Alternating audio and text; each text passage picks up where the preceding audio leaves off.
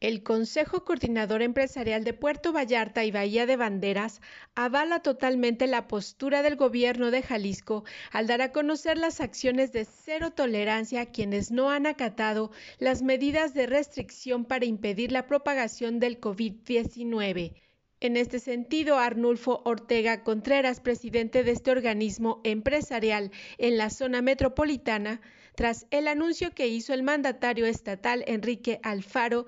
afirmó que debió hacerlo ante la falta de responsabilidad de muchos ciudadanos que no hacen caso a las recomendaciones sanitarias. Creo que sí hace falta apretar un poquito por, para que pueda la gente no estar jugando con la salud. Todos los empresarios, eh, junto con nuestras familias, la ciudadanía en general, debemos de estar haciendo un llamado continuo.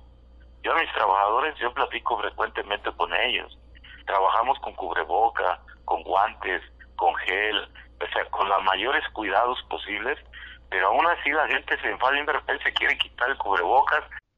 Arnulfo Ortega afirmó que este fin de semana el Consejo de Cámaras Empresariales de Jalisco difundió el acuerdo que hubo con las autoridades y que básicamente son las mismas restricciones anunciadas por el gobernador, haciendo énfasis en las clausuras a los establecimientos que permiten el acceso a las personas sin cubrebocas, al igual que en el transporte público. De ahí la importancia de la capacitación al personal de las empresas y que se replique en sus hogares. Estamos trabajando en capacitar a nuestros colaboradores para que capaciten a su familia,